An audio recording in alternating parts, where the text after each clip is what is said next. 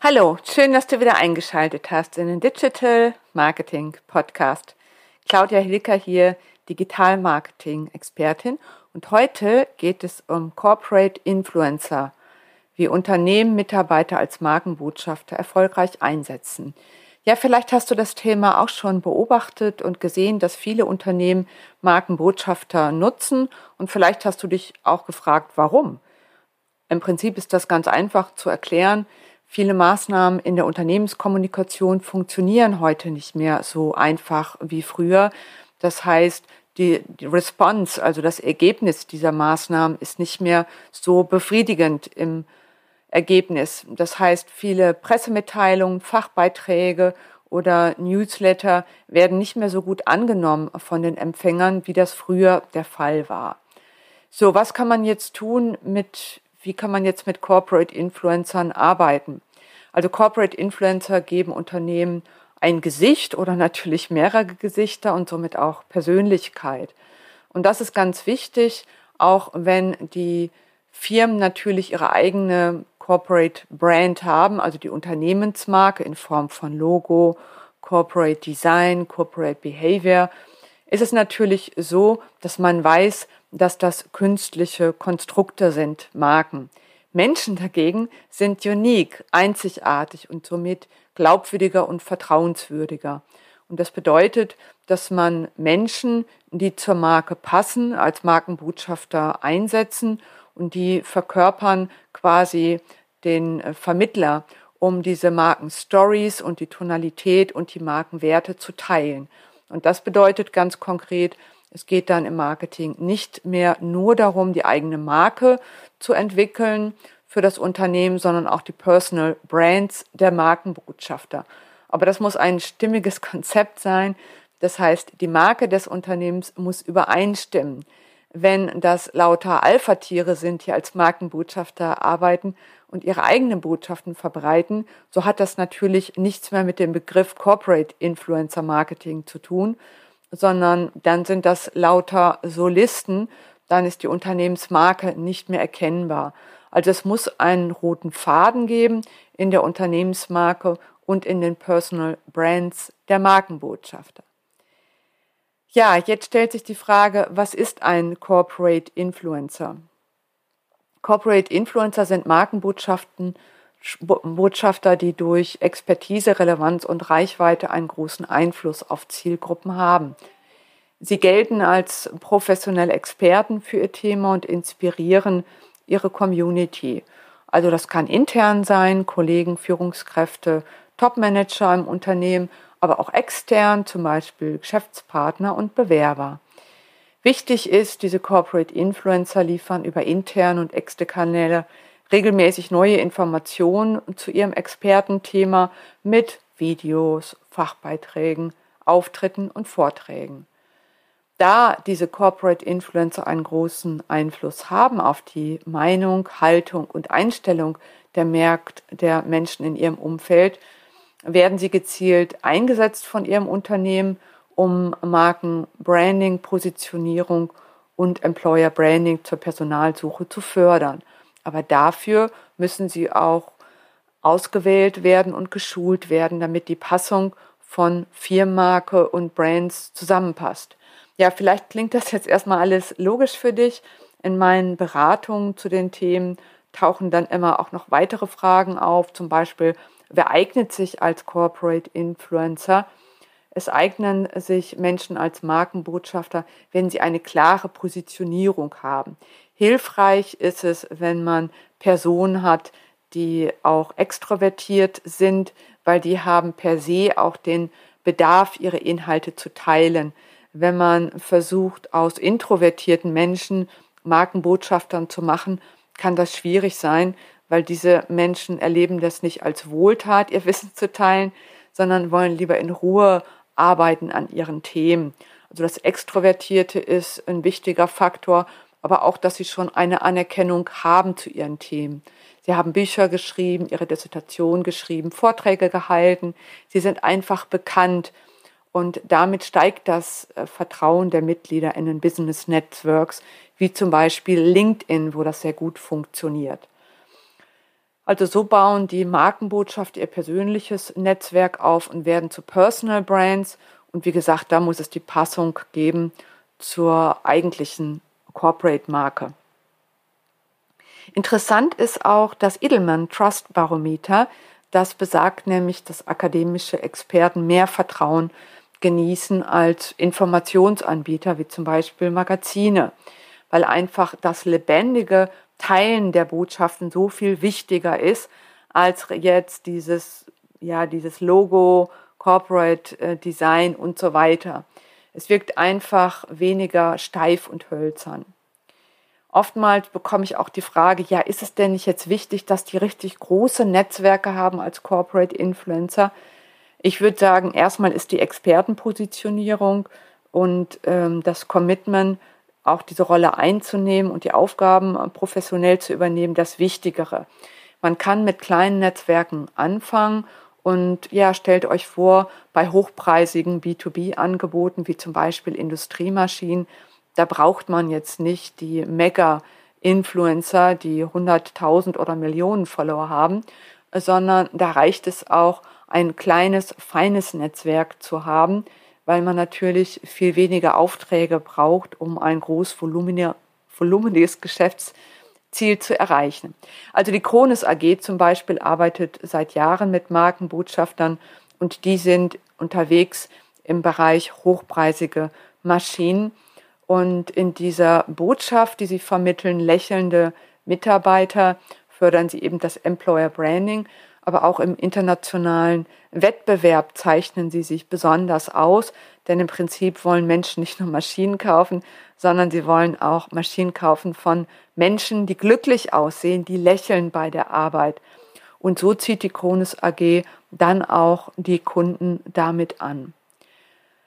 Ja, die nächste Frage ist, wie schult man Mitarbeiter als Corporate Influencer?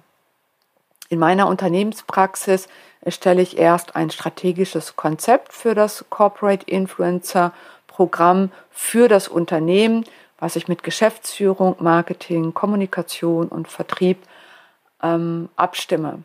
Und auf Grundlage dieses Programms werden dann die passenden Influencer ausgewählt Dazu hatte ich eben schon einiges beschrieben und sie sollten eben Professionalität, Kompetenz und Fachexpertise ausstrahlen. Dann werden diese Personen angesprochen, ob sie Interesse haben, diese Rolle zu übernehmen und auch die Aufgaben in ihren Arbeitsalltag zu integrieren. Und die brauchen natürlich erstmal eine Infoveranstaltung. Was ist das? Was muss ich da tun? Wie sind die Erwartungen? Erst dann sollen sie ihr Commitment abgeben, ob sie dabei sind oder nicht. Manch einer entscheidet dann doch in der Infoveranstaltung, ah, oh, das Thema Markenschutz, damit will ich mich jetzt nicht auseinandersetzen oder ich möchte keine privaten Fotos von mir teilen oder ich möchte eine strikte Trennung, ich möchte hier meinen Job machen und da privat sein. Also diese fließenden Übergänge sind nicht meins. Dann ist es besser, die Person rechtzeitig nicht mehr weiterzunehmen in die Schulung, weil es einfach zu deren persönlichen Haltung nicht passt.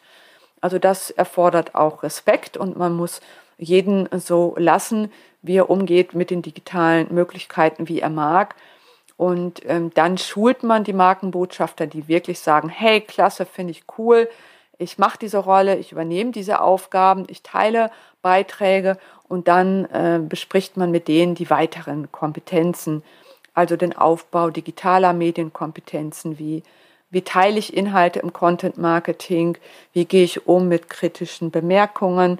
Wie äh, gehe ich um mit einem Shitstorm, damit sie nicht vom Stuhl fallen, falls so mal, mal passiert? Ich gehe eigentlich davon aus, dass das nicht passiert, aber wisst ihr, das ist im Prinzip wie Autofahren. Man macht einen Führerschein, aber richtig safe ist man erst, wenn man auch mal ein Versicherheitstraining gemacht hat.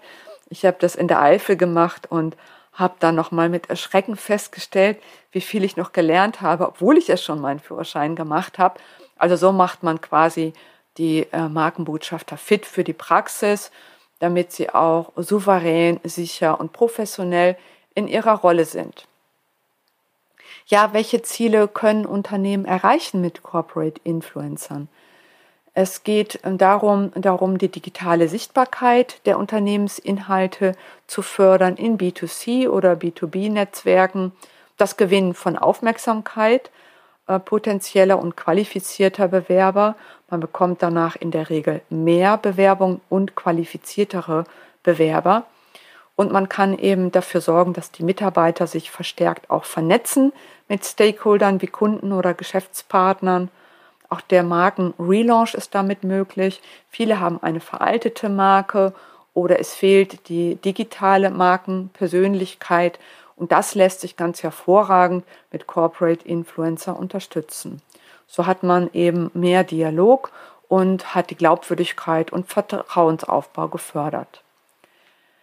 Ja, welche rechtlichen Fragen sind für Corporate Influencer zu beachten? Das ist natürlich ein Riesenthema und ähm, da habe ich einen Beitrag eingebunden von dem Rechtsanwalt Dr. Schwenk in meinen Beitrag, weil der sich noch besser damit auskennt. Der sagt zum Beispiel, so gut wie alle Corporate Influencer verstoßen derzeit gegen das Wettbewerbs- und das Datenschutzrecht.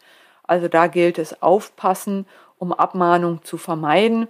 Lies dazu am besten meinen Blogbeitrag, da findest du den Link zu seinem Beitrag. Dann stellt sich die Frage, eignet sich Corporate Influencer Programme auch für große Konzerne? Ja, auch für große und für kleine eignet es sich. In großen Konzernen hat man in der Regel mehr Abstimmungsbedarf, weil man da am runden Tisch auch mit Datenschützern sprechen muss und Betriebsrat. Das ist also aufwendiger und sensibler in der Abstimmung. Bei kleineren Unternehmen, wo es vielleicht auch noch gar keinen Betriebsrat gibt, ist es natürlich schneller und einfacher zu machen, weil mehr Flexibilität im Unternehmen ist.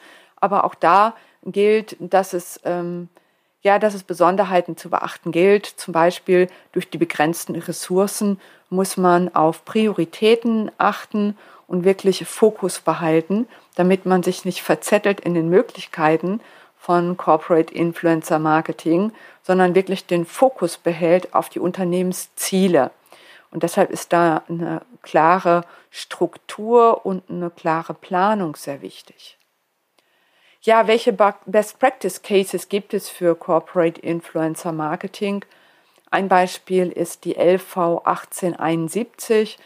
Der Versicherungsverein auf Gegenseitigkeit öffnet sich damit nicht nur intern, sondern auch extern. Und die Markenbotschafter wählen freiwillig, ob sie teilnehmen an diesem Programm, ähnlich wie ich das auch schon geschildert habe. Ziel ist auf jeden Fall eine authentische und offene Kommunikation. Und dafür, wie gesagt, braucht man das Commitment der Markenbotschafter und auch Schulungen, damit das sicher gelingt. Ein anderes Unternehmen, was das erfolgreich nutzt, das Corporate Influencer Programm, ist Otto. Die haben über 100 Mitarbeiter ausgebildet in Corporate Influencer Programm, damit sie quasi das Thema fördern, dass die Personalsuche besser gelingt bei Otto. Und ihr könnt euch vielleicht vorstellen, natürlich hat man die Möglichkeit, auf der Website zu surfen, im Blog Einblicke zu bekommen in den Arbeitsbereich. Aber wenn man mit einem Mitarbeiter spricht, hat man das Gefühl, nochmal ganz praktische Inhalte zu erhalten. Und das ist natürlich auch nochmal anders, als wenn ich da wirklich förmlich im Vorstellungsgespräch sitze und mit dem Personalchef spreche. Ähm, denn so mit einem Mitarbeiter zu sprechen kann einfach informeller wirken und leichter und lockerer. Und äh, der Personalchef kann etwas ähm, ja steifer und hölzerner wirken, weil er natürlich eine andere Rolle verkörpert. Und so kann man eben die Soft Skills und das Thema Motivation oder Ängste auflösen durch die Corporate Influencer ganz prima auch fördern. So, jetzt äh, habe ich euch einige Einblicke gegeben, wie Unternehmen Corporate Influencer Programme erfolgreich einsetzen, mit einigen Praxistipps von der Kronis AG, LV 1871 und Otto. Lest das Ganze nochmal nach im Blog. Bei Fragen oder Beratungsbedarf meldet euch einfach. Ich habe schon viele Unternehmen dazu beraten und kann euch Hilfestellung geben, damit das Projekt bei euch dann auch sicher und souverän und professionell läuft. Erstmal wünsche ich euch noch einen tollen Tag und viel Erfolg im Digitalmarketing. Bis bald. Ciao.